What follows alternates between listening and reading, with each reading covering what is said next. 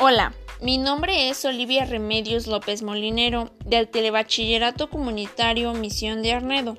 Hoy les hablaré sobre ¿los virus están vivos? Es interesante el tema porque podemos saber sobre los virus que están presentes en todas partes.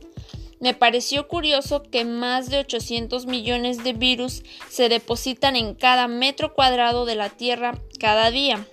A su vez también llamó mi atención un artículo publicado en el 2011 donde se estimaba que había más de un quintillón en ese entonces. Para concluir, pienso que los virus no están vivos. El hecho de que estén compuestos de moléculas que se encuentran en células no quiere decir que lo estén. Muchas gracias por su atención. Les invito a seguirme en mi podcast y hasta pronto.